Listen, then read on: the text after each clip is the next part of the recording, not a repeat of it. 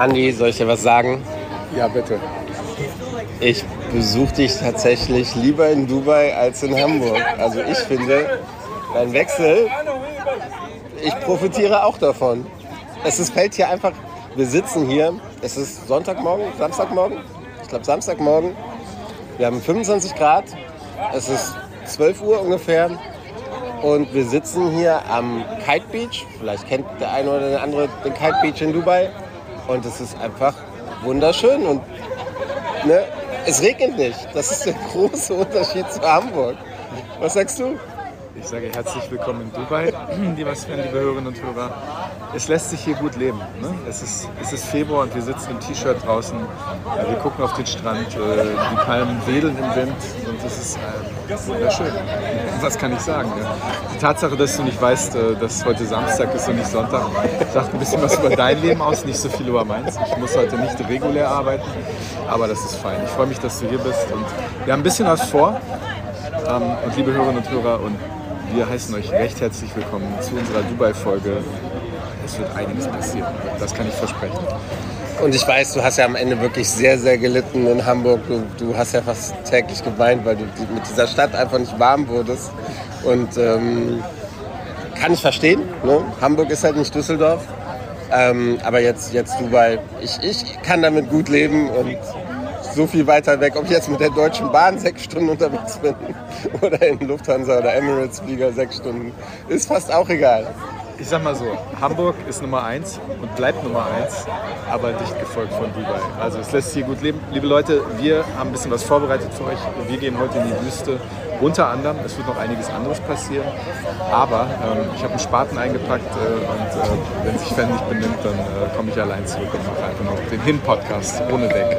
Dann ist Sven nämlich weg. Also, los geht's. Hin und weg. Der Reisepodcast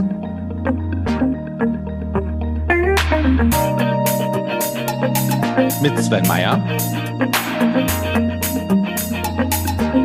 und Andi Jans.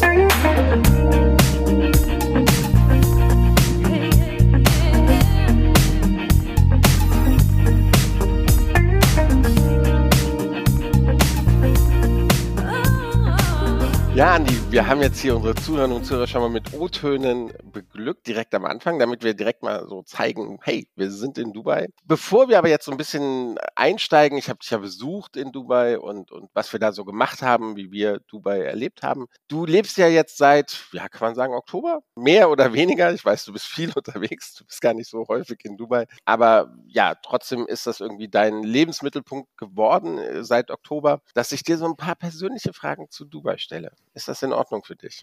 Oder wird dir das zu privat? Das ist völlig in Ordnung. Hau raus. Ja? Hau raus. Hau raus. Du hast Hamburg geliebt. Vielleicht magst du es auch immer noch. ich liebe Hamburg immer noch. Jetzt machen wir halblang hier. Halblang.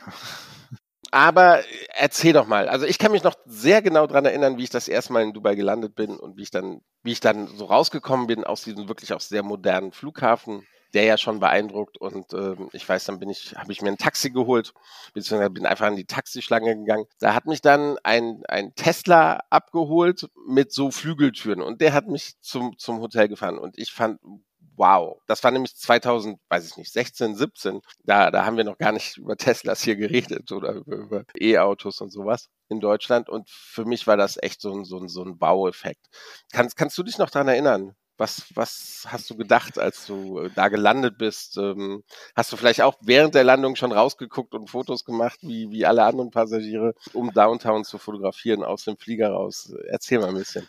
Also tatsächlich, äh, ich kann mich nicht so gut dran erinnern. Ich kann mich nur daran erinnern, dass ich äh, relativ überrascht war, wie schnell die Einreise ging. Wie ich dann sofort, also innerhalb von wenigen Minuten im Taxi saß Wobei man auch dazu sagen muss, tatsächlich dieser Taxiservice dort, es sieht, wenn man erstmal hinguckt, sehr chaotisch aus, aber man sitzt wirklich ruckzuck im Taxi, da stehen hunderte von Taxen. Man wird irgendwie am Taxi zugeordnet und das geht, geht ganz schnell. Auf einmal saß ich irgendwie im Taxi auf der, auf der Sheikh Zayed Road, äh, bin irgendwie Richtung Downtown gefahren und da gleich vor mir poppte das Burj Khalifa irgendwie auf, ne? das höchste Gebäude der Welt. Ihr kennt das alle, diese Nadel, die in den Himmel ragte. Und ich habe mir gedacht, wow, so jetzt bin ich hier So eben noch im kleinen Hamburg, jetzt im großen Dubai. Das war irgendwie so ein Moment, wo ich so, ja, einfach ein bisschen baff war. Ne? Ich äh, hatte irgendwie nur ein paar Meter vom, vom Flughafenterminal ins Taxi. Es waren irgendwie über 30 Grad spät abends und saß dann auf einmal im klimatisierten Taxi, bin dann am Hotel ausgestiegen. Es war, wie gesagt, sehr warm und ach, es war alles ein bisschen überwältigend. Wie das halt so ist, wenn man reist und irgendwo hinkommt, wo man noch nie war. Ne?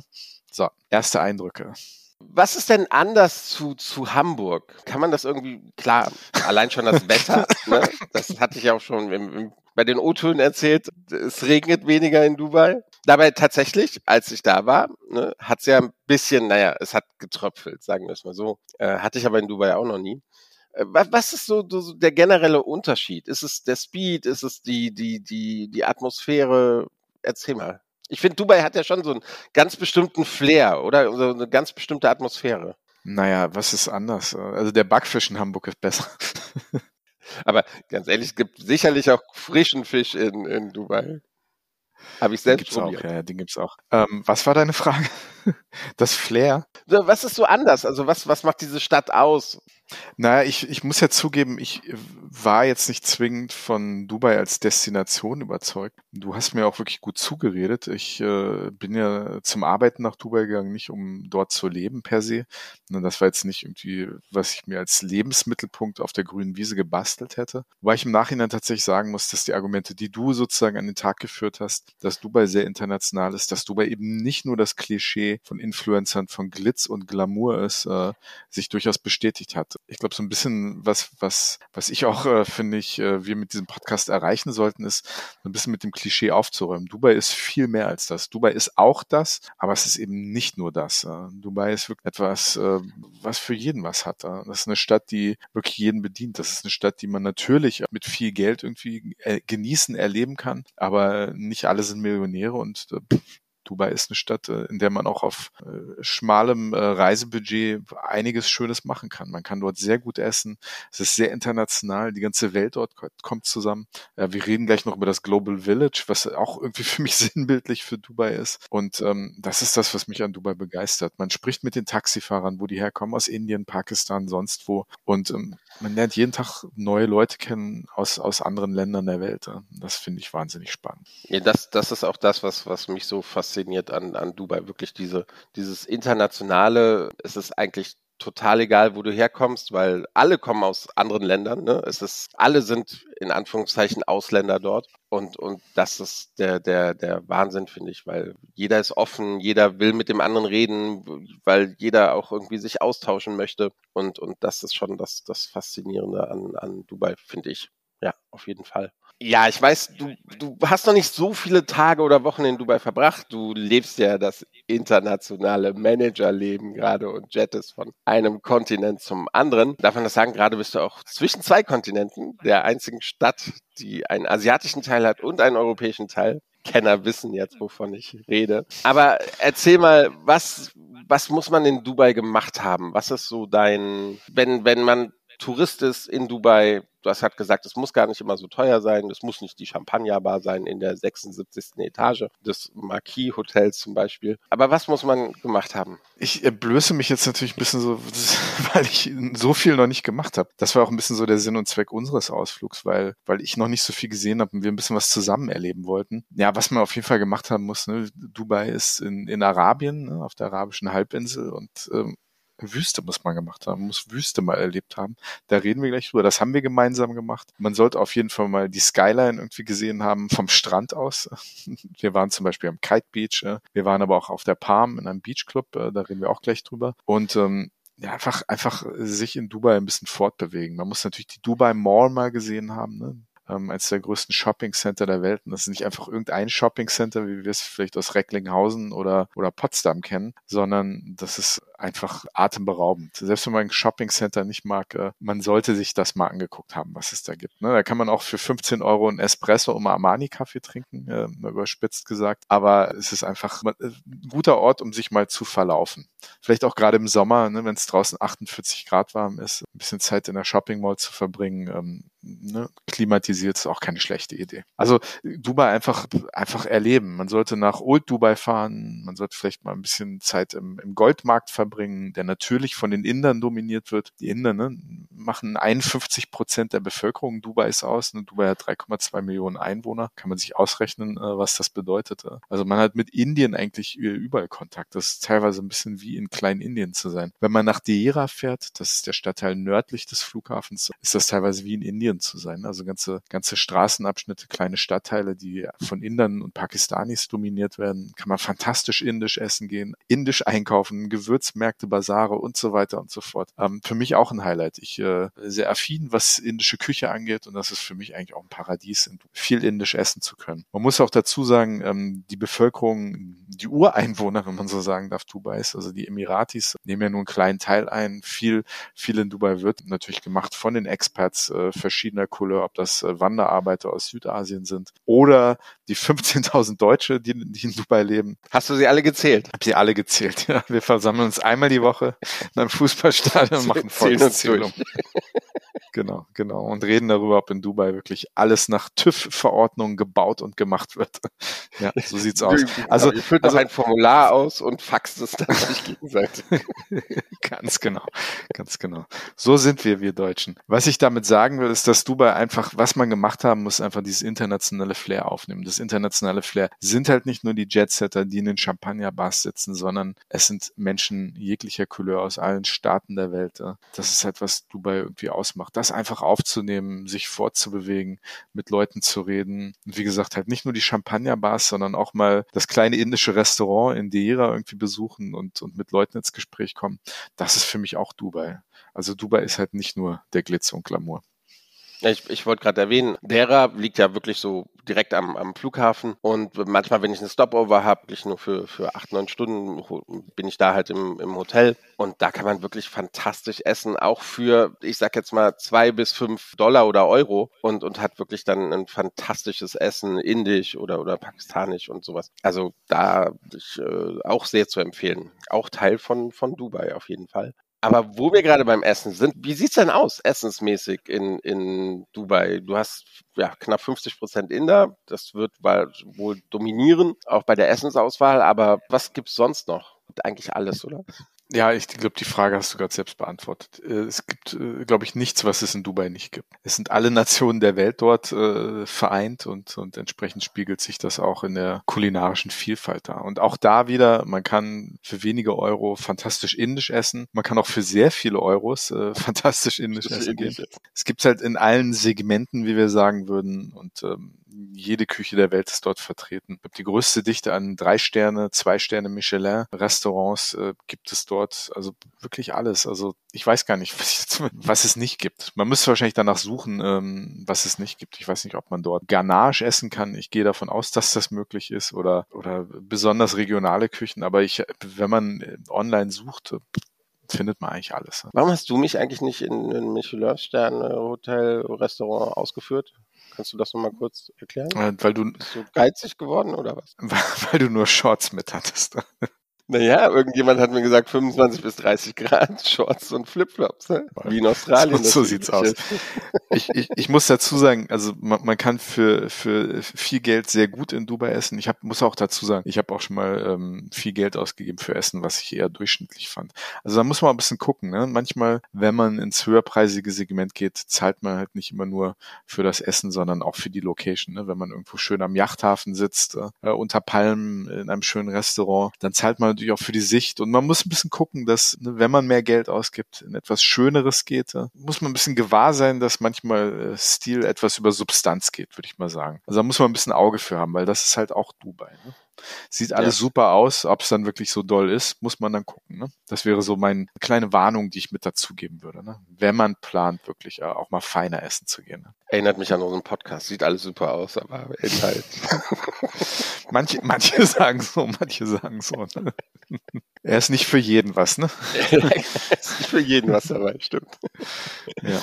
Das waren jetzt so meine Eingangsfragen die ich dich hatte. Lass uns doch drüber reden, was wir so gemacht haben, oder? Du hast mich nicht vom Flughafen abgeholt. Ich bin allein eigenständig zu meinem Hotel gefahren. Dann haben wir uns am nächsten Tag getroffen. Okay, dann hatten wir Podcastaufnahme. Ich habe erstmal das schöne Wetter an diesem Tag genossen. Gut, wir sind eben eingestiegen in dem Podcast mit einer kurzen Begegnung im Kite Beach. Das ist für mich einer der schönsten öffentlichen Strände und muss man dazu sagen, es gibt öffentliche Strände und gibt es Privatstrände, die mit den Beachclubs. Und der Kite Beach ist einer der schönsten und äh, wahrscheinlich auch einer der berühmtesten Strände in Dubai. Man hat eine tolle Sicht auf das äh, Burj Al Arab. Das ist das äh, berühmte Segelhotel, was eigentlich jeder kennt aus Funk und Fernsehen. Ja, und das ist für mich so ein bisschen so, auch, auch wenn es ein öffentlicher Strand ist, für mich immer noch einer der schönsten Orte. Da gibt es nämlich diesen langen Boardwalk und da kann man Fahrrad fahren, da kann man den ganzen Weg runterfahren bis zur Dubai Marina oder zu Fuß gehen. Das ist so ein Boardwalk, der mit Holz plankiert ist. Sehr, sehr schön. Und als wir da waren, hat es ziemlich gewindet.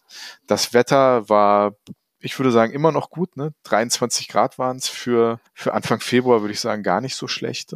Ja, muss man natürlich auch dazu sagen. Ne? Ist natürlich ähm, der Winter in Dubai wettermäßig traumhaft, während der Sommer sehr, sehr heiß ist. Den habe ich noch nicht erlebt. Aber ich bin sehr gespannt, wie ich mich bei 45 bis 50 Grad da so mache. Ob ich nicht gleich verwelke als äh, norddeutsches äh, Nordlicht ja, Kite Beach, absolute Empfehlung, ne? will ich hier nochmal gesagt haben. Ne? Wenn man nicht Geld dafür ausgeben will, an den Strand zu gehen. Das hat mich so ein bisschen an Venice Beach in, in, mhm. in Los Angeles erinnert. Da gibt's Food Courts, da gibt's die Kitesurfer, die Leute skaten, Inline-Skater. Das ist einfach sehr, sehr gelassen, sehr, sehr entspannt und äh, ja, so pures Beach-Feeling halt. Ne? Genau, kleiner, kleiner Tipp noch. Tatsächlich habe ich am Kite Beach, ich habe einmal Silvester verbracht in Dubai und auch ein sehr, sehr schöner Ort, um Silvester zu verbringen. Ah, du hast halt eine, eine Infrastruktur, also auch die, die Läden, die Foodstores, äh, Getränkeläden, die hatten alle noch, noch auf um Mitternacht. Und du siehst halt direkt zwei Feuerwerke. Du siehst einmal das Feuerwerk am, am Burj Khalifa und das ist natürlich beim Bastig, wenn das, wenn das losgeht. Und dann Burj Arab macht ja auch ein großes Feuerwerk immer. Und auf der Palme gibt's auch nochmal ein großes Feuerwerk. Und das siehst du alles von, von dem Kite Beach aus. Ja, deswegen kannte ich den schon, aber bin da auch sehr, sehr gerne. Einfach auch, weil es da, wir, wir haben, glaube ich, mexikanisch gefrühstückt, gab keinen Kaffee, den man mitnehmen konnte. Und ja, Venice Beach, ich, ich, dieses, dieses Flair, das, das trifft es eigentlich wirklich ganz, ganz gut. Es ist sehr, sehr entspannt da zum Rumlaufen. Man sieht Jogger, man sieht Sportler, man sieht, ja, Skateboarder. Das ist wirklich nochmal, noch mal so ein spezielles Flair auf jeden Fall. Und da warst du auch mit deinen Shorts äh, richtig am Platze. Ich war meistens mit meinen Shorts richtig am Platz.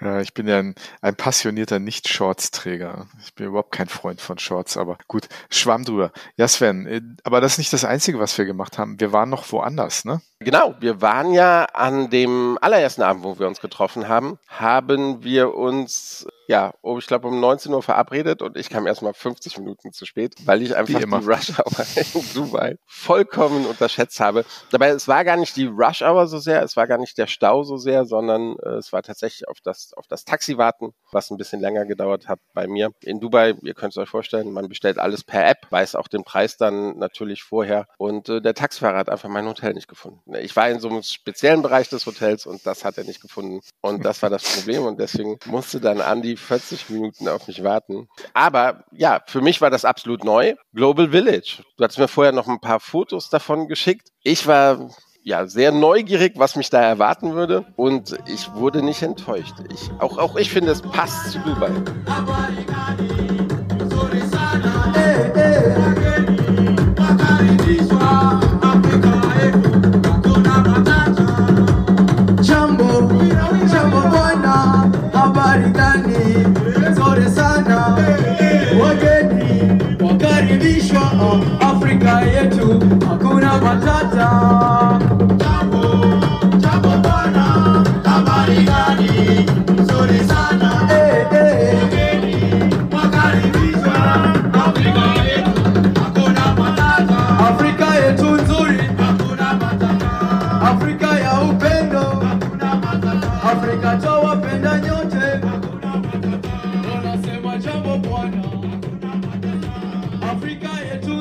Yetu hakuna matata.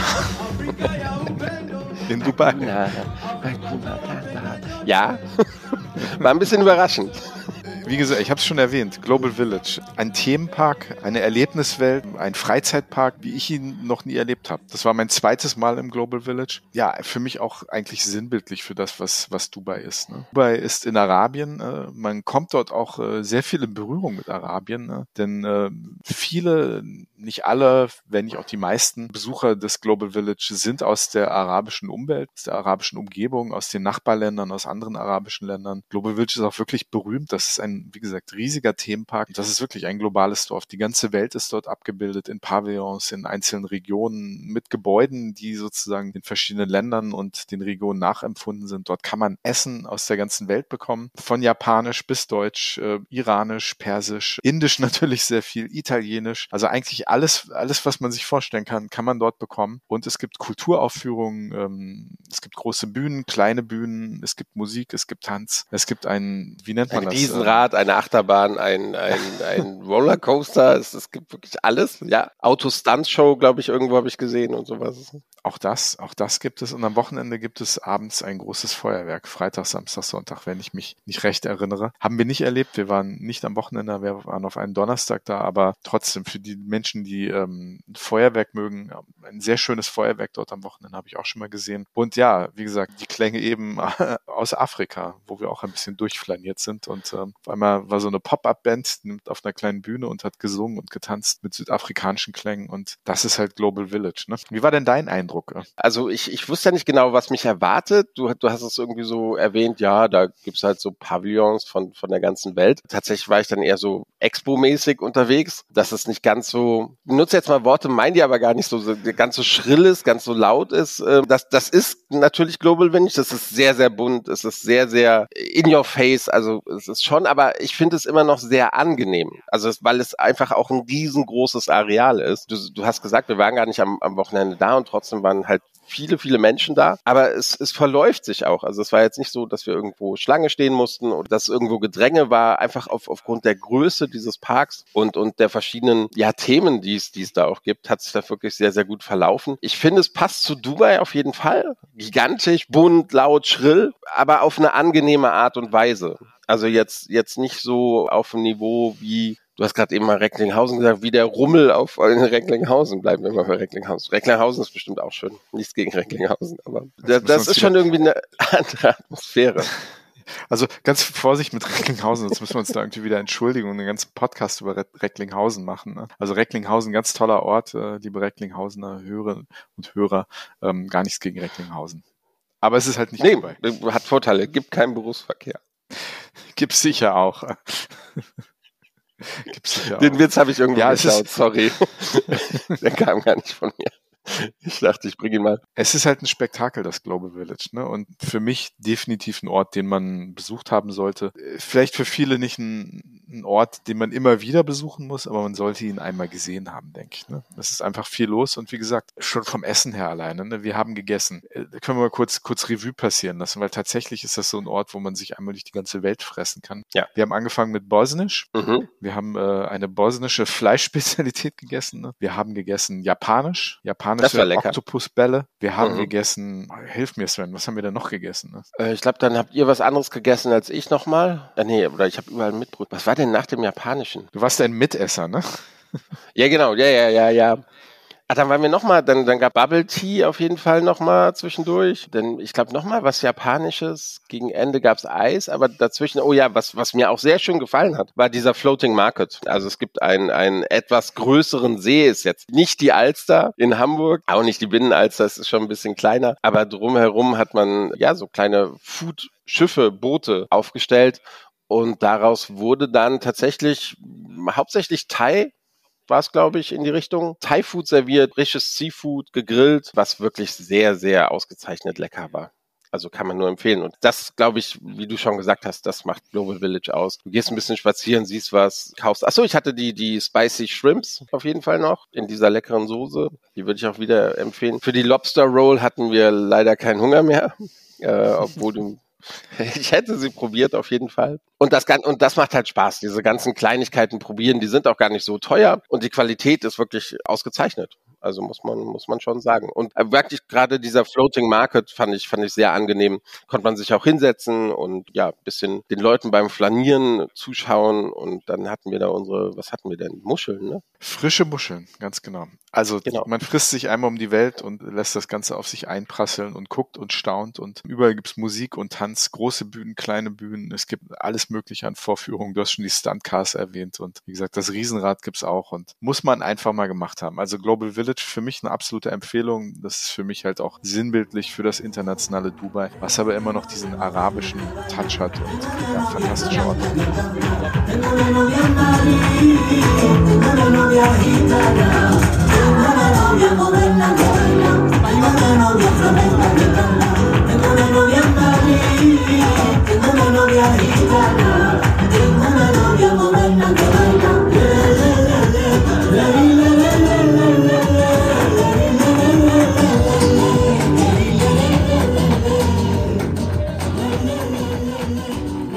Ja, gar nicht so einfach jetzt vom Flamenco zum nächsten Tag zu springen.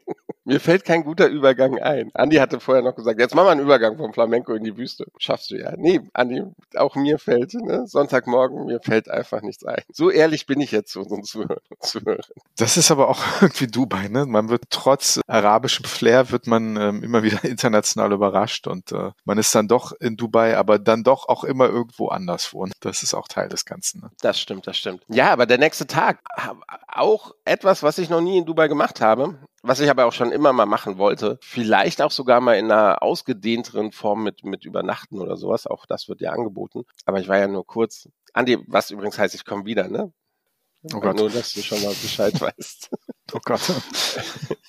genau, eine, eine Wüstensafari, eine Wüstentour haben wir gemacht. Wurden ganz entspannt am Hotel abgeholt. In einem Auto, was ich in dieser Größe auch selten gesehen habe, was kaum Platz auf deutschen oder in deutschen Parkhäusern finden würde gar keinen Fall. Ja, wurden wir abgeholt und dann ging es eigentlich so 50 Minuten raus auf einer Autobahn Richtung, Richtung Wüste und nach, nach 15 Minuten sah man auch schon die ersten Wüstengegenden. Aber dann sind wir auch an einem ganz besonderen Ort vorbeigekommen, oder? Und ich weiß nicht, ob du schon so arabisch bist, dass das jetzt dein neues Hobby ist. Ja, liebe Hörerinnen und Hörer, wir haben einen Zwischenstopp gemacht auf unserer Wüstensafari. Auf dem Weg in die Wüste am Rande Dubais sind wir an der Al Mamun Kamelrennbahn vorbeigekommen. Das ist die, die berühmteste Kamelrennbahn in Dubai vielleicht auch eine der berühmtesten in Arabien. Ne? Das ist tatsächlich eine ungefähr acht Kilometer lange Rennbahn. Und ähm, wir haben da Halt gemacht, um einfach mal zu gucken. An dem Tag war leider gerade kein Rennen. Aber es war sehr interessant, weil ähm, die Kamele aus den Stellen ähm, zum Training geführt wurden und in großen Gruppen sozusagen an uns äh, vorbeigelatscht sind. Und das war einfach super interessant. Sehr interessant auch das Dubai Camel Hospital direkt angeschlossen. Das haben wir jetzt auch von außen kurz angeguckt. Also man, man kann dort wirklich sehen an diesem Ort, ähm, welche Relevanz äh, das das Kamel in der Kultur dort hat. Wie gesagt, mit einem eigenen Kamelkrankenhaus. Nach meinem Wissensstand, der nicht sonderlich hoch sein muss, ist das das einzige Kamelkrankenhaus der Welt, was sich wirklich auf Kamele spezialisiert hat, mit internationalen Kamel-Veterinärexperten. Hat ungefähr Platz für 30 Kamele. Ich habe gelesen, 30 äh, Kamelbetten in Anführungsstrichen. Also 30 Kamele, die dort äh, stationär gleichzeitig behandelt werden können. Das ist natürlich auch damit zu tun, dass die ähm, Rennkamele einen riesigen Status dort haben, sehr, sehr teuer sind, Ähm, die werden sehr, sehr gut behandelt. Ja. Aber es werden dort auch Kamele, die sozusagen für Schönheitswettbewerbe eingesetzt werden oder Kamele, Zuchtkamele für die Kamelmilchindustrie, äh, die werden dort auch behandelt. Das sind, wie gesagt, sehr teure Tiere. Und ähm, ja, das konnte man da auch sehen von außen. Das war sehr, sehr interessant. In Hamburg hast du dich um Backfisch gekümmert und jetzt in Dubai kümmerst du dich um Kamele. Sehr gut. Nein, es ist einfach, welche Dimension das hat oder wie, die, wie wichtig es eigentlich für die Menschen in Dubai ist. Die, die Kamelrennen werden ja auch live übertragen im TV. Ne? Es gibt ja extra TV-Kanäle, die sich nur um, um Kamelrennen kümmern. Das zeigt nochmal den Stellenwert. Und was, was ich halt einfach beeindruckend fand, war diese Riesendimension. Also du hast ja gerade gesagt, acht Kilometer sind so Rennen. Ich glaube, es gibt sogar noch längere, hat der Guide zumindest gesagt, aber die, die Bahn ist vielleicht nur acht Kilometer lang und du fährst halt wirklich daran vorbei. Und was dann noch viel beeindruckender waren, wir sind dann weitergefahren und dann siehst du halt diese Kamelstelle und du siehst halt immer noch, du fährst zehn Kilometer und du siehst immer noch die Kamelherden, wie sie zur Rennbahn ge geführt werden. Also ich weiß, wir haben bestimmt tausend Kamele da irgendwie in Rennbahnnähe gesehen. Das war einfach beeindruckend und die Kamelstelle, welche Dimension das hat. Und auch wie viele Leute da beschäftigt sein müssen, einfach um, um diesen, dieses riesige Areal einfach zu, zu bearbeiten und in Schuss zu halten. Also das, das war Wahnsinn. Sehr interessant, sehr interessant. Aber das war ja nur ein Teil unserer Wüstentour. Da haben wir relativ kurz halt gemacht, um uns das mal anzugucken. Sind dann weitergefahren, ähm, bis wir ja irgendwo draußen in der Wüste zu diesem Ort kamen, wo wir das Dune-Bashing gemacht haben. Und jetzt müssen wir mal zum Auto zurückkommen. Das war ein 4x4, mit dem wir dann wirklich äh, weiß nicht, gute 45 Minuten wirklich äh, ganz klischeehaft durch die Wüste gedonnert sind, äh, über die Dünen hinweg. Hat wahnsinnig viel Spaß gemacht, war auch ein bisschen wie so ein, wie so ein, ein, ein äh, Achterbahn? Ja, wie so ein Achterbahn-Ride war das fast. Ne? Also es wird auch empfohlen, äh, zwei Stunden vor dem Dune-Bashing, wie es genannt wird, also das Dünen-Bashing, nicht zu viel zu essen, ne? sagen wir mal so. genau, kleiner, kleiner Tipp, also man hält nochmal an der, an der Tankstelle, kurz bevor man in die Wüste fährt, weil gesagt wird, ne, das ist die letzte, letzte Toilette, bevor wir in die Wüste fahren. Holt da kein Hotdog oder kein Pizzaslice oder, oder sonst irgendwas. Vergesst es. Man sollte wahrscheinlich mittags, bevor man diese, diese Dünentour macht, nicht irgendwie äh, drei riesige Teller Suppe essen und dann gleich irgendwie losfahren. Würde ich nicht nee. zuraten. Also wir haben das auf relativ nüchternen Magen gemacht und das war auch ganz gut so. Also für kurze Momente ist mir auch ein bisschen flau im Magen geworden, aber es war super, super interessant. Wir haben auch schöne Bilder und Videos gemacht. Könnt ihr auch auf unserem YouTube, Instagram Highlight-Kanal sehen. Da haben wir einiges hochgeladen. Also sehr, sehr interessant. Natürlich ne, Wüste pur, ne, die leuchtenden, goldleuchtenden Dünen. Hier und da ein Kamel in der, in der Ferne. Hat sehr viel Spaß gemacht. Ja, hat auf jeden Fall Spaß gemacht. Ein bisschen nervös wurde ich, als wir kurz mal ange, wir sind mit, mit äh, vier, fünf anderen Autos gefahren, als wir kurz gestoppt haben und dann der erste Fahrer, wir waren ganz hinten, der erste Fahrer zu unserem Fahrer gesagt hat, you're crazy, you drive crazy. Man muss auch sagen, ich hatte so das Gefühl, er hatte extra viel Spaß äh, mit uns und, ja. und, hat wirklich alles gegeben und äh, ja, hat jede Kurve noch mal ein bisschen anders genommen als die anderen, aber hat sehr viel Spaß gemacht. Ja, ja wir, wir haben einen Rollover vermeiden können. Das äh, passiert auch, glaube ich, echt ganz selten bis nie, dass, dass mein ein, einer der 4x4s, die natürlich auch vom Dach her verstärkt sind, einfach mal irgendwie die Düne runterrollen. Ne? Ist uns nicht passiert, aber ein paar Momente, da, da hatte ich echt schon einen flauen Magen, muss ich, muss ich gestehen. Ne? Ich hatte vollstes Vertrauen in, in unseren Fahrer. Nein, der, also ich glaube schon, dass die genau wissen, was sie tun und, und wie weit sie gehen können. Und äh, ja. da hatte ich, also, dass wir umfallen, hatte ich eigentlich nie, nie ja. Sorge. Eher, eher Angst, dass du mir hier zusammenbrichst oder dass dir schlecht wird dass ich den in den Schoß kotze. Ja, ich glaube, genau. die Frage, ob du mich mal so eine, so eine, so eine Tour fahren lassen würdest, Nein, die, die du fährst äh, normal so. Sich. Das ist für dich das Normale. das ist ja das Schlimme. Anderes Thema. Wer dazu was hören will, kann sich gerne mal unseren A-Oster-Podcast anhören, oh, ne? ja. wo Sven über meine Fahrkünste herzieht, die wirklich nicht so schlecht sind, wie er sagt. Na gut, schwamm drüber. Schwamm ja, drüber. Besser, besser, besser. Wir sind dann, ja, nach einer guten Stunde, wir haben dann noch eine kleine Pause gemacht, nach dem wilden Ritt in der Wüste. Oh ja, und sind dann in ein Dünencamp gefahren worden, was wirklich sehr schön angelegt war. So einer ja, Düne, wo man eigentlich nur das Camp sah. Das, das war wirklich sehr schön. Mit Beduinenzelten, ein bisschen mit, mit sehr bequemen Sitzmöglichkeiten. Auch ein Kamelreiten, wenn, wenn wir das gewollt hätten, haben wir aber nicht. Mit einem Kamel unterwegs sein reicht vollkommen. Dort gab es dann ein sehr, sehr gutes Buffet. Was denn? Ein sehr, sehr leckeres Buffet mit verschiedenen Spezialitäten. Natürlich viel lokale Küche, was sehr gut war, bisschen international auch. Ich glaube, es gab auch Pasta mit, mit Parmesankäse oder sowas. Äh, Habe ich natürlich dann nicht genommen. Ich probiere dann lieber die lokale Küche. Und auch ein paar Shows, die in der Gegend mit, mit dazugehören, oder? Ja, es gibt äh, Fotos von dir mit einem Falken auf dem Arm. Nicht nur von mir. Den Bauchtanz hat jemand anders gemacht.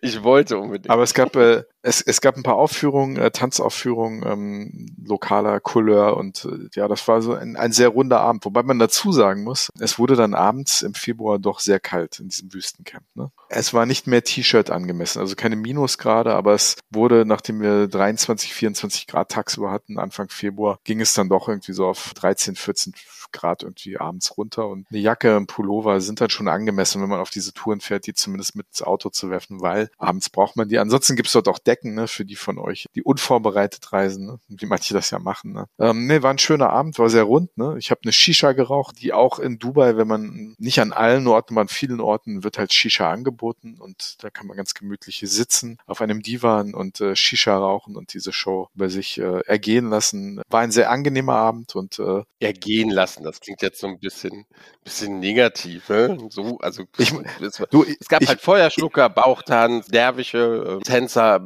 Ich habe das Ganze beim Glas Wein genossen. Also es war, war schon sehr angenehm. Ich muss dazu sagen, ich bin, was so folkloristische Shows angeht, bin ich immer so der typisch deutsche Skeptiker, der immer so ein bisschen denkt, ist das jetzt authentisch oder nicht? Ähm, fand ich dann aber wirklich vor Ort, fand ich sehr gut gemacht, war sehr angenehm, war nicht kitschig, ähm, waren sehr gute Performer, die dort aufgetreten sind und äh, dazu gut gegessen, gut getrunken und ähm, ja, Shisha geraucht. Ja. ja, und der Anblick von dir mit einem Falken auf dem Arm, der war für mich ähm, unbezahlbar. Der Falke hieß natürlich Sultan. Ich glaube, alle Falken dieser Welt heißen Sultan.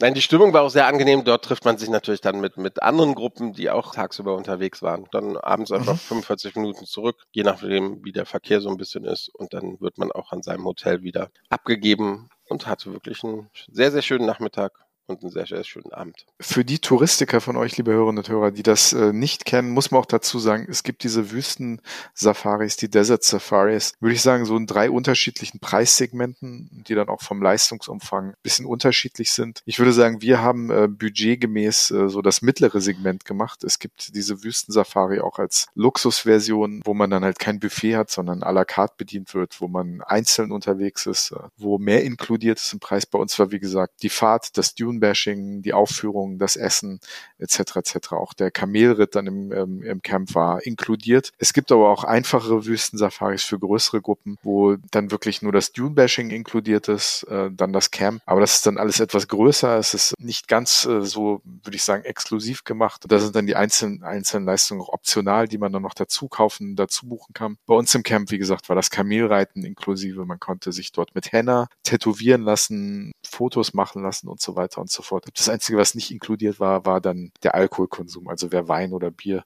zum Dinner trinken wollte, der, der musste das gesondert bezahlen. Also sollte man sich vorher informieren, was für eine Wüstensafari man bucht, aber ist auch da, wie immer in Dubai, eigentlich für jeden Geldbeutel was dabei. Ja, auf jeden Fall. Und ich fand die Preise für, für Alkohol jetzt gar nicht äh, so teuer. Da gab es Orte in Dubai, wo es mehr gekostet hat, auf jeden Fall. Was, was ich halt noch interessant fand, war, ähm, der Reiseguide hat uns dann so ein bisschen was erzählt. Sie hatten dann am nächsten Tag ein, ein Event für 1000 Personen, was irgendwie schon, schon vorbereitet worden ist, was wir aber nicht mitbekommen haben. Und ja, die größte Gruppe, die sie jemals irgendwie in so ein, auch in Dünencamp und sowas gemacht, 8000. 8000, also es ist wirklich auch für, für, wenn jetzt ein paar Personen aus dem Maisbereich zuhören, auch da ist das, äh, können die einfach organisieren. Ja, die touristische Infrastruktur ist einfach fantastisch. Ne? Also es ist sowieso eine ja. sehr serviceorientierte, ein sehr serviceorientierter Ort. Also ähm, was Dienstleistung angeht, macht ihnen keiner was vor. Ne? Und wie gesagt, da gibt es in allen Preissegmenten Möglichkeiten, etwas zu machen. Also sehr, sehr interessant. Vielleicht nochmal ganz kurz zum Thema Alkohol. Ne? Für die Hörerinnen und Hörer, die das nicht wissen, ähm, ja, die Vereinigten Arabischen Emirate sind ein muslimisches Land, ne? muslimisch geprägt. Alkohol gibt es nicht überall. Also im normalen Supermarkt kann man keinen Alkohol kaufen. Es gibt spezielle Alkoholläden, für die man angemeldet sein muss. Also da muss man sich sozusagen registrieren. Dort kann man Alkohol kaufen. Ist nicht billig, Generell Alkohol ist nicht billig. Gibt es in den großen vier und fünf Sterne Hotel ähm, an den Bars auch. Und dann natürlich bei diesen touristischen Attraktionen kann man auch Alkohol trinken. Also wer abends ein Bier trinken möchte oder sein Whisky an der Hotelbar, ist es überhaupt kein Problem. Was nicht geht, ist Alkohol in der Öffentlichkeit zu trinken. Man kann auch, wie gesagt, keinen Alkohol in Supermärkten oder in, am Kiosk kaufen und oder Alkohol am Strand trinken. Das ist nicht nur nicht gerne gesehen, das ist einfach nicht erlaubt. Genau, genau. Aber auch dort, es gibt wirklich verschiedene Bars. Es gibt Sportsbars, wo, wo man wirklich relativ günstig sein, sein Bier trinken kann und natürlich jedes Sportevent oder Kamelrennen dieser Welt live auf, auf Bildschirmen verfolgen kann. Und es gibt natürlich hochwertigere Bars äh, mit einem tollen Blick über komplett Dubai oder Rooftop-Terrassen, wo dann natürlich der Preis ein bisschen, bisschen teurer ist, weil man natürlich auch die Aussicht mit, mit bezahlt. Aber auch da hat Dubai ja für jeden Geldbeutel so ein bisschen was. Es ist generell aber ein Ticken teurer schon noch als, als äh, in, in Deutschland oder Europa. Man muss hier noch ein Wort verlieren über eine absolute Institution in Dubai. Und diese Institution heißt Brunch.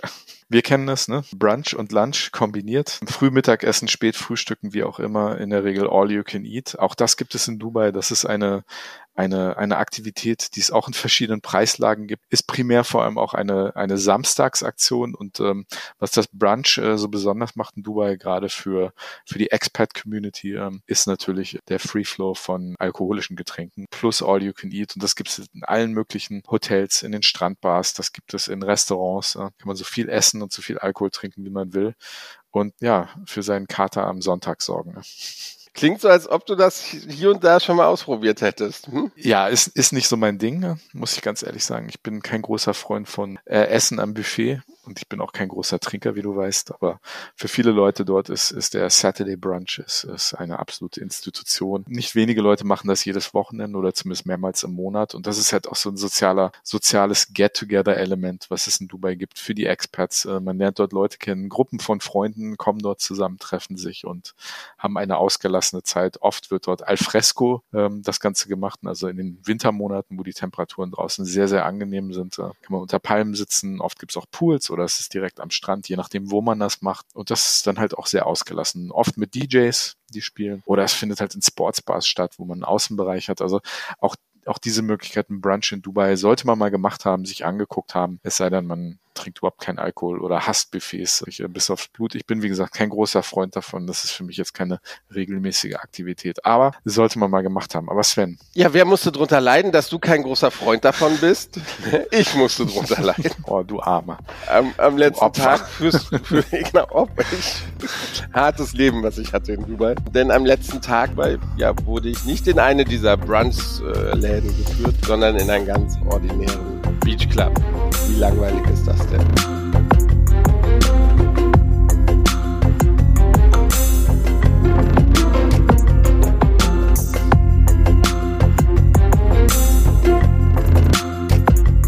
Sven, du hattest Geburtstag. Juppie! Und den hast du in Dubai verbracht. Mit mir. Ja, ja. Äh, ich, ich bin ehrlich, das Wetter hat mich nach Dubai gezogen. Ne? Die Aussicht auf 20, 25 Grad an meinem Geburtstag. Und ich wollte gerade sagen, dass es mir eine Ehre war, dass du, dass du deinen Geburtstag mit mir in Dubai verbracht hast. Aber gut, schwamm drüber. Ja. Schön, dass du da warst. Ne? Nein, du hast ja, du hattest ja die Idee und die habe ich ja auch sehr dankend angenommen und war direkt hin und weg und äh, habe mir direkt auch den Flug gebucht. Äh, nein, es war, war wirklich sehr schön, den, mein Geburtstag. Auch der Tag war sehr schön, ne, was du da arrangiert hast und auf die Beine gestellt hast. Hut ab, Monsieur. Wobei man sagen muss, wir haben ja nichts auf die Beine gestellt, wir haben uns hingelegt. Wir waren in einem Beachclub namens Coco Bay und das liegt an der Palm. Das ist, äh, wenn man sich an der Landkarte Dubais anguckt, das ist diese künstlich angelegte Insel, die wie eine Palme aussieht, äh, auf der exklusive Häuser, Wohnungsanlagen und natürlich auch Hotels und die Beachclubs äh, sind. Ja, und da waren wir, in, wie gesagt, in einem Club namens Coco Bay.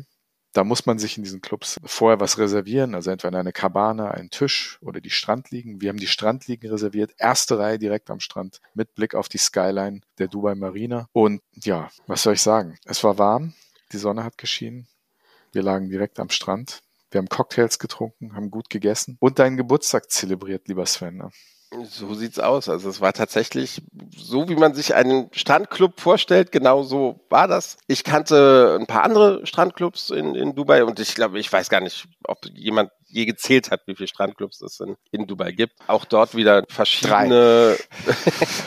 ich glaube, es sind mehr als drei. Ich glaube, ich habe drei alleine an diesem Strandabschnitt gesehen. Also verschiedene äh, Preislagen. Ich kenne Strandclubs, die komplett umsonst sind, wo man dann nur für, für Essen und Getränke zahlt. Kennt Strandclubs, die sehr, sehr teuer sind. Ne, Nikki Beach ist da so irgendwie ein, ein, ein Name, wo auch immer mal wieder so diverse Influencer zu sehen sind, dass sie, dass sie dort feiern. Und das war hier jetzt wunderschön, wie du gesagt hast, an, an der Palme. Es war sehr gut organisiert. Man hat so einen Drückknopf bekommen, wenn man da lag und kaum hat man gedrückt, kam auch jemand und hat die Bestellung aufgenommen. Äh, die Cocktails waren sehr, sehr lecker. Grüße gehen raus an Bushido, der Name Namensgeber für einen Cocktail dort, dort ist. Das Essen war sehr lecker, der Service war sehr gut, die Musik war gechillt, angenehm, coole Leute, einfach ein sehr entspannter, chilliger Dubai-Tag, wie man ihn sich so vorstellt an einem Strandclub. Ich, ich muss hier nochmal nachhaken. Wir haben jetzt äh, in diesem Podcast überhaupt nicht über Influencer in Dubai geredet. Ich glaube, das ist auch ganz gut so. Wir sind ja so ein bisschen so die anti Tun andere schon, ja. So. also die Anti-Glamour-Influencer. Aber du hast äh, erzählt, als du ankamst im Club, du kamst ein paar Minuten vor mir an, ähm, an der Promenade oh, ja. dort, hast du, hast du Influencer gesehen? Erzähl doch mal. Ja, das waren äh, drei Deutsche mit Jackett gekleidet und sehr geligen Haaren. Das, das fiel schon mal auf irgendwie an einem Sonntagmorgen. Und äh, ja, es war tatsächlich so, dass er ja, er ist Vertriebler und hat dann irgendwie, also ich habe dann gemerkt, die reden Deutsch und nehmen auf und dann fand ich das lustig, da halt zuzuhören. Und dann hat er halt wirklich davon das, ja, kommt irgendwie einen auf Großkotz gemacht, ne, dass er hier so ein geiles Leben in Dubai hat und dass er sich hier alles leisten kann und das kannst auch du schaffen, was ich geschafft habe, wenn du meinen äh, Marketing-Vertriebsstrategien folgst und warum gibst du tausende Dollar für irgendeinen Scheiß aus? Folge mir und gib mir die tausende Dollar. Dann hast du genauso erfolgreiches Leben wie ich und bla bla bla. Ja, und dann gehen sie halt. Knete er vor allem Hotel äh, übernachten. Also das war sehr lustig. Ja. Kniete er vor einem Ferrari, der nicht seiner war? nee, ein äh, Auto, Auto gab es tatsächlich nicht, aber es war schon sehr, äh, also man konnte einen, einen, im Kleidungsstil einen großen Unterschied feststellen zwischen der Person, die vor der Kamera stand und den beiden Personen, die hinter der Kamera standen. Auch die trugen Shorts, so viel zum Thema. Und der, der vor der Kamera natürlich ein, ein Jackett. Ich hatte übrigens zwei lange Hosen mit und nur eine Shorts. Wollte ich nur mal erwähnt haben. Ja, ja, ja. ja Bevor hier falsche, falsche ne, Tatsachen gedacht werden. Also, liebe Hörende, wir haben das Thema Influencer ein bisschen ausgeklammert. Ähm, das ist natürlich ein sehr prominentes Thema in Dubai. Ne, wir wissen, wer dort alles lebt und influenzt. Das sind also nicht nur die Geissens und Bruder Bushido, sondern das sind auch noch ganz andere Leute, die sich dort rumtreiben. Kann man gut finden, muss man nicht gut finden, ist mir eigentlich egal. Ich habe äh, wenig Berührungspunkte mit dieser Welt, aber auch das gibt's dort zu sehen. Aber es ist halt nicht das einzige Dubai, was es gibt. Das ist so ein bisschen die Linse, die die Welt auf Dubai hat, aber Dubai ist so viel viel mehr. Ich will noch ein, zwei Worte zum, zum, zur Beachclub-Kultur sagen. Ich habe gesagt, man muss dort äh, vorbuchen in der Regel. Es gibt auch die, wo man einfach reinlaufen kann, ähm, die umsonst sind. Äh, die Beachclub gibt es halt auch in verschiedenen Preissegmenten und in der Regel ist der Eintritt, den man bezahlt, den kann man dann mit dem, was man dort vor Ort konsumiert, äh, verrechnen. Das heißt, wenn man 250 Dirhams pro Person, ja, wie viel ist das? Das sind ähm, 70, 80 Euro. Wenn man die Eintritt bezahlt, dann wird das mit Essen und Trinken verrechnet. Also ist nicht so, dass man einfach diesen Eintritt bezahlt und der weg ist. Das gibt es auch in einigen Strandclubs. Man sollte sich vorinformieren, wie das läuft, wie das funktioniert. Aber das ist auf jeden Fall etwas, ähm, was nicht einfach für die Katze ist, wenn man dieses Geld ausgibt, sondern man kann dieses Geld dann essen und vertrinken. Was, was mich nur ein bisschen überrascht hat, ist, warst so ein bisschen nervös und, und hast mich mehrmals darauf aufmerksam gemacht, dass man doch sehr pünktlich an diesem Beachclub sein musste, weil wir hatten, du hattest ja reserviert zu einer bestimmten Uhrzeit und du meinst, naja, wenn wir eine Viertelstunde später nicht auftauchen, dann vergeben die das neu. Also, dass es da so strikte Regeln gibt, das, das hat mich so ein bisschen gewundert. Also bitte aufpassen, wenn ihr, wenn ihr was bucht, wenn ihr was reserviert habt, versucht zumindest ein bisschen, ein bisschen pünktlich zu sein oder vielleicht ruft an, dass ihr euch ein bisschen verspätet. Die Dimensionen in Dubai sind schon ein bisschen größer. Das, das sieht auf der Landkarte alles so, so klein aus. Aber mit einem Taxi von, sage ich jetzt mal, Downtown rüber zur Palme dauert schon ein bisschen, wenn auch selbst wenn kein Stau ist, sondern sind es ein paar Kilometer, die man, die man fahren muss. Und ja, einfach schauen, dass man einigermaßen pünktlich dort ankommt. Bevor wir uns, liebe Hörerinnen und Hörer, mit einigen O-Tönen vom Strand in Dubai verabschieden, oh ja. Hm. muss man natürlich noch dazu sagen, dass das, was wir gemacht und gesehen haben, wirklich nur ein kleiner Bruchteil ist. Man kann natürlich einen schönen Tagesausflug äh, nach Abu Dhabi machen. Ist ungefähr eine Stunde mit dem Auto entfernt oder mit dem Taxi. Da kann man den Palast der Königsfamilie angucken. Da kann man eine der schönsten Moscheen der Welt sehen. Auch dort gibt es Strände und Beachclubs. Sehr interessant dort. Man kann natürlich auf den Burj Khalifa hochfahren, höchste Gebäude der Welt, gibt es eine Aussichtsplattform. Man kann das Burj Arab besuchen, ähm, man kann so viel mehr machen. Man sollte sich Old Dubai angucken, den Goldbazar. Es gibt auch noch ganz viele andere Souks, also was, was wir als Bazar kennen. Also es gibt sehr, sehr viel zu sehen. Es gibt viel Natur, es gibt auch andere Gegenden in der Wüste. Man kann auch von Dubai aus äh, sehr schnell in den Oman kommen. Das ist ungefähr eine Stunde Flugzeit nach Maskat, äh, wenn man sozusagen ein bisschen Zeit in der Region verbringen will. Man kann nach Katar, das ist ungefähr eine halbe Stunde mit dem Flugzeug kann man auch über Land hinkommen. Es gibt da sehr viele Möglichkeiten, sehr viele andere Dinge zu machen. Wir haben, wie gesagt, nur einen kleinen Bruchteil gesehen gemacht, sollte euch aber einen kleinen Abriss gegeben haben, dass Dubai eben nicht nur Glitz und Glamour ist. Sonst würden wir beide das, glaube ich, auch nicht mögen. Ne? Nein, nein, nein, definitiv nicht. Beiden Seiten ein bisschen, aber gerne auch ein Dosenbier vorm Kiosk, zumindest hier in Frankfurt. Was, was ich noch sagen wollte oder erwähnen wollte, weil mich hat das tatsächlich so ein bisschen überrascht und vielleicht wird das ja auch den einen oder anderen Zuhörer, Zuhörern überraschen. Wir denken ja, also Fortbewegung in, in, in Dubai ist natürlich meist das, das Taxi, die relativ günstig sind, wenn man weiß, welche Taxis man nehmen soll und welche Taxis man nicht nehmen soll. Ähm, ich lebe viel in Deutschland. ich denke hier noch, dass Uber immer die günstigere Variante ist. In Dubai ist das genau andersrum. Uber ist viel teurer als ein normales Taxi, was man, was man einfach so anhalten kann oder bekommen kann vor den Hotels. Und Andy hat dann noch so einen kleinen Geheimtipp, den er mir gesagt hat. Eine App, die man downloaden sollte, die ja eigentlich auch viel mehr ist als, als eine Taxi-App. Da kann man sich auch Essen liefern lassen, Xbox 4 und, und so weiter und so fort. Aber auch sehr, sehr günstig Taxi fahren. Andi, wie heißt diese App nochmal? Diese App heißt Kareem. C-A-R-E-E-M, Kareem. Und da kann man auch ohne seine Kreditkarte sozusagen mit dem Konto zu verlinken, kann man äh, sich dann Taxen rufen, die dann ne, per Cash bezahlen bei Ankunft am Zielort. Aber diese App kann eigentlich alles. Also man kann dort Essen bestellen, sich aus dem Supermarkt liefern lassen. So alle Annehmlichkeiten, die bei uns in Deutschland auf vielleicht 20, 30, 40 Apps verteilt sind, findet man in dieser einen App. Und es ist einfach auch sinnbildlich für die Servicekultur von Dubai. Dubai sehr, sehr digital. Eigentlich ohne diese App kann ich in Dubai gar nicht mehr wirklich leben. Und ich bin nicht, nicht zwingend der digitalste Mensch auf der Welt. Aber die ist super einfach zu bedienen. Und auch für Touristen, die sich ähm, in, in Dubai orientieren wollen, ist diese App absolut empfehlenswert empfehlenswert. Kareem, C-A-R-E-E-M, sehr, sehr, sehr, sehr, sehr nützlicher. Genau, gibt es auf Englisch und alles überhaupt. Ich habe meine Kreditkarte auch nicht hinterlegt, weil ich ja nur ein, zwei, drei Tage da war und Cash-Zahlen war dann überhaupt gar kein Problem. Anni, das war unser kleiner Ausflug nach Dubai oder mein kleiner Ausflug nach Dubai. Mhm. Ja. Ich komme wieder, und, ne? Hat sich ja schon gesagt. Äh, hast, du schon, hast, du schon, hast du schon gedroht, ja. Ja, genau. Ja. Gesagt. Ich bin dann vielleicht nicht da. Mal gucken. Mal gucken. Ja, und damit verabschieden wir uns, liebe Hörerinnen und Hörer. Und ja, wir hoffen, es hat euch Spaß gemacht und wir hoffen, dass ihr auch ein bisschen Lust auf Dubai bekommen habt. Wie gesagt, gerade in den Wintermonaten zwischen November und Februar, März, äh, ein super Ort, um ein bisschen Zeit zu verbringen, dem deutschen Winter zu entfliehen. Viel Spaß in Dubai.